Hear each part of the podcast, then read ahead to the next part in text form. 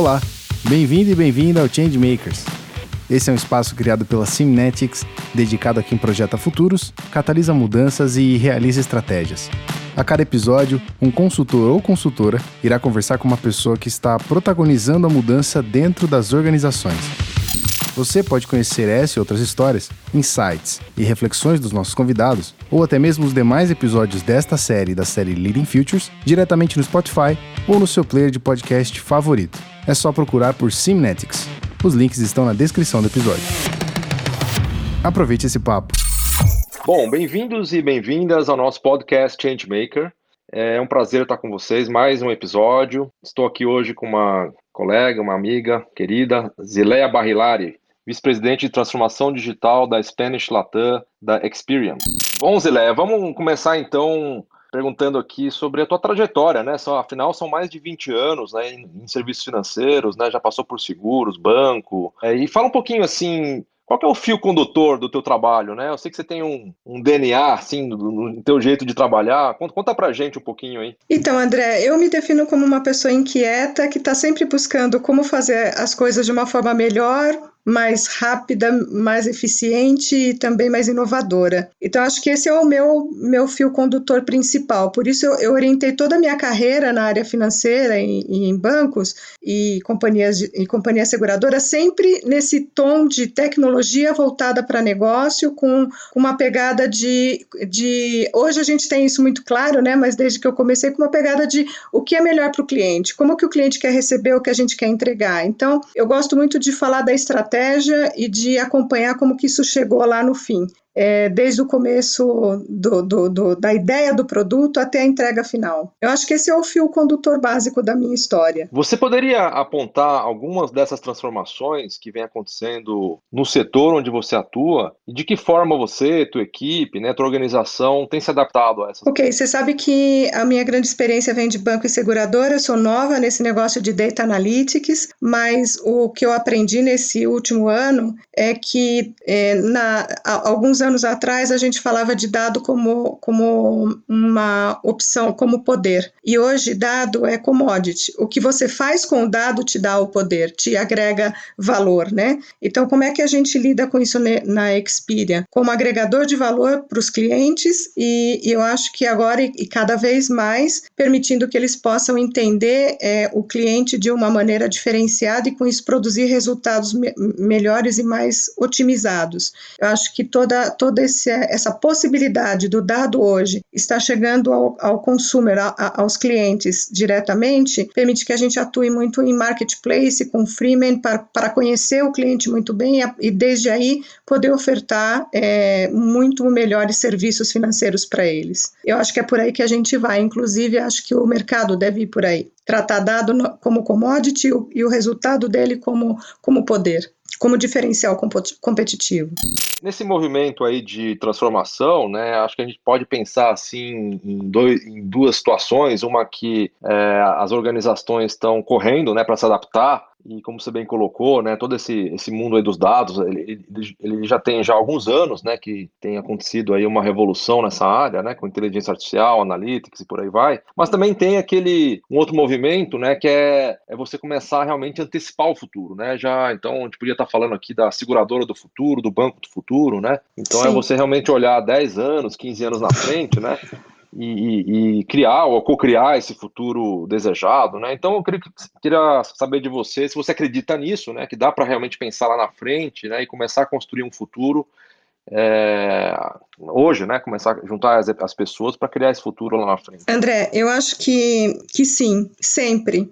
É, se você não, não, não está muito próximo do seu consumidor para entender o que efetivamente faz sentido para ele, você não consegue antecipar absolutamente nada, você vai estar sempre reagindo. Eu acredito muito na, na, na visão de inovação, focando o, o, o job to be done, o que, que é que o cliente, no final das contas, necessita, não o que a gente acha que necessita necessita ou o processo envolvido atualmente nisso, mas o que, que é que ele necessita e, e, e com isso co-criar o que ele vai estar tá necessitando daqui a, a, a, algum tempo. Então, não acredito em adaptação, eu acredito que, inclusive, a adaptação é uma cocriação, se a gente parar para pensar, né? Para você se adaptar, você tem que parar, entender e cocriar, porque senão você também não, não consegue ser resiliente. Então, para mim, cocriar é a base de tudo, entender o negócio do cliente, entender o job efetivo do seu cliente e desde aí você começar a entender para onde aquilo, aquilo pode caminhar, não onde está, mas para onde pode caminhar, é a única saída que todos nós temos. É só ver o que está acontecendo nessa pandemia. Não se acreditava é, em que seríamos capazes de ligar tudo é, é, e tratar tudo de forma online, está aí, está acontecendo. E agora o que vem pela frente é que mais? O que mais a gente pode fazer e não como a gente fica por aqui e considera que isso é a grande transformação digital. Eu acho que é, é, a cocriação antecipa e é essa antecipação que nos assegura futuro em qualquer mercado, na minha opinião. Eu imagino que grande parte do seu trabalho, né, é de organizar as equipes, né? Imagino que você tem aí equipes é, multidisciplinares, né, trabalhando aí em diversos projetos, né, inclusive vários parceiros, fornecedores, né, empresas de tecnologia e por aí vai, né? E queria que você nos contasse assim, como é que você organiza essas equipes, né? E o que tem funcionado, o que não tem funcionado, né?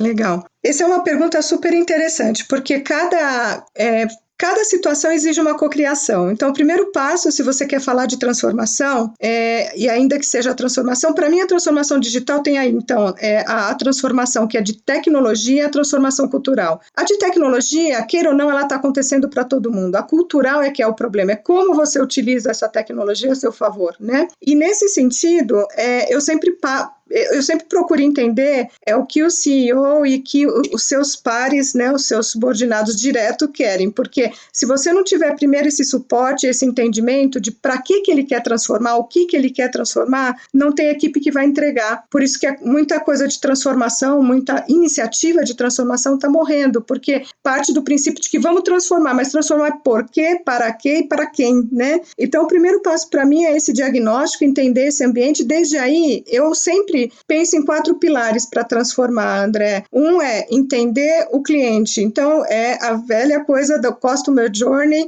é, e, e, também do job to be done que você tem que entender muito bem para saber o que, que você vai entregar. Depois disso, que você tem isso claro, então você é, começar a utilizar frameworks como LES, Agile, Scrum, o que, que o que você queira para dividir essa entrega em, em, em partes como MVPs, não? Que você possa testar e aprender com seu cliente na prática, antes de colocar muita grana nisso, né? E depois que você faz esse testing learning, então começar a fazer o, o, o feedback contínuo, que é a governança disso. Então, assim, o que que isso está trazendo de resultado para o business, quanto a gente está investindo versus o quanto isso está dando de retorno, e ainda no aprendizado, ainda tratando como MVP, como um piloto, e, de, e desde aí, então, escalar, e quando você escalar, aí sim você começar a adaptar a sua empresa para essas mudanças que você está fazendo no seu business porque não adianta ter o business é, é, totalmente adaptado, digital e tudo mais, falando, falando UX, UI, e as suas áreas, as suas áreas pares internas totalmente travadas no sistema hierárquico antigo. Então, assim, é, é fazer o ágil acontecer na empresa inteira, escalar o ágil. E essa é a parte mais difícil, André. Eu acho que para fazê-la você tem que começar com falando de business agility, para depois exponenciar isso na empresa toda. Então, eu já passei por, por empresas que não fez esse caminho e falhou, e empresas que estão fazendo esse caminho estão a duras penas buscando é, essa mudança cultural. É, e, e, essa é a parte mais difícil, é a parte de você começar a fazer as áreas entenderem que não existe mais área, que existe um negócio, e, e se entenderem como, como startups, não? E, e que contribuem no ecossistema para você entregar um resultado que vale a pena. Então, acho que esses quatro pilares foi o que, ao longo de todas as transformações que eu fui fazendo, me ajudaram a organizar melhor. E uma vez você tendo esses pilares, você pode organizar as suas equipes exatamente com base nisso, equipes que conheçam muito de design, de design de negócio negócio, para começar o processo de entendimento do job to be done até desenhar uma boa jornada para testar e aprender com o cliente, depois gente para escalar isso, ou seja, desenvolver isso de maneira ágil e gente para controlar isso no final do ponto de vista de arquitetura e do ponto de vista prático de resultado do negócio. Por quê? Porque a arquitetura de solução ela vai te ajudar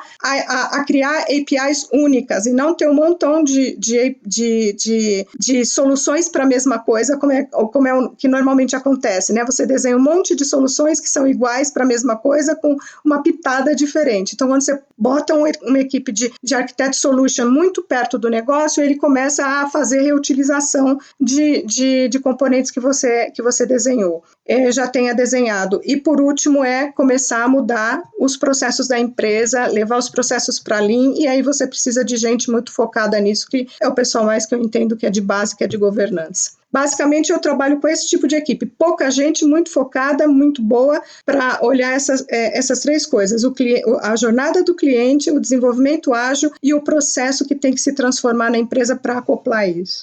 Bom, esse, esse nosso, é, essa nossa série aqui do podcast, ela leva o nome de Changemaker, né? Não é à toa. E a gente tem convidado aí, desde o final do ano passado, vários empreendedores da transformação e, e, são os changemakers, e a gente queria saber de você, como uma legítima changemaker, com toda essa trajetória, né? O que, que seria assim para você, se fosse para escolher três características do changemaker que são essenciais, assim, né? Estou falando de comportamentos, mindsets, por aí vai, né? O que, que é Conta pra gente um pouquinho aí. Bom, eu acho que tem que gostar muito de, de colaboração, trabalhar de forma colaborativa, então tem que gostar muito de gente, André, porque a, o diferencial vai ser a comunicação e o engajamento que você vai conseguir com as pessoas para a sua ideia é florescer e depois ser entregue. Então, acho que esse é um, é um ponto super importante. Ser estritamente apaixonado é, por, por, por é, assumir e, e, riscos e entregar soluções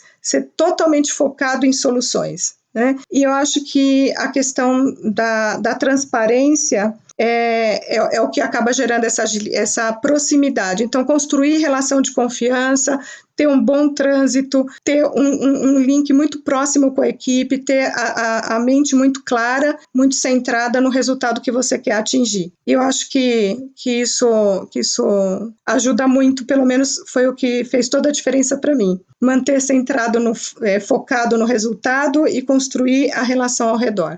E finalmente, Zeleia, existe uma fórmula, né? Como é que você se prepara para ser um change maker?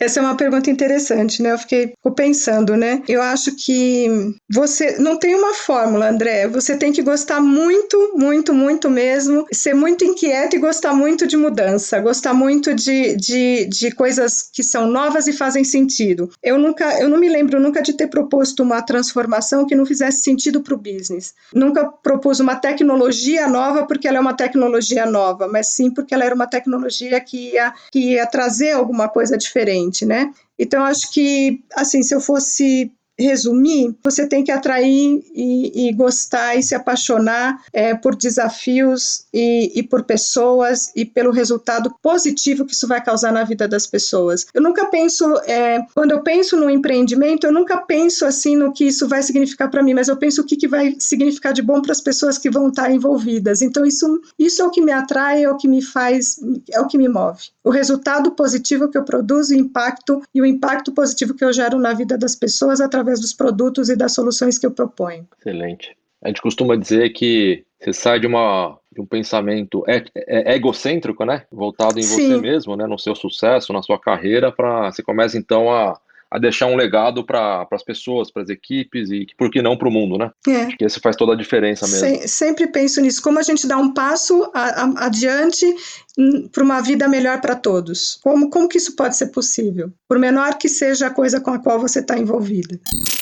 E, Zelé, o que, que você deixaria assim de dica para o nosso ouvinte? Alguma referência de algum livro, alguma, é, algum filme, alguma série, alguma exposição, né? alguma arte que você goste? O que, que você poderia. que tem a ver com o teu speech aqui? Tá. Bom, eu sou fã dos Marvels e, e também do, do Star Trek, se isso diz alguma coisa a respeito, né? Completamente fã, né? É, se eu tivesse que indicar um livro, eu indicaria Mindfulness porque se você está centrado, você consegue de fato ter grandes insights e consegue de fato ajudar as pessoas que estão com você num grande desafio. Então, assim, teria um montão de livros para indicar, mas eu acho que mindfulness, é, eu, eu acho que prepare a você mesmo, afina, a, afina o instrumento todos os dias, afine seu instrumento. É, então, e divirta-se, né? Então, quando a gente fala dessas séries, né, elas falam muito do trabalho em equipe, falam muito da inovação, né?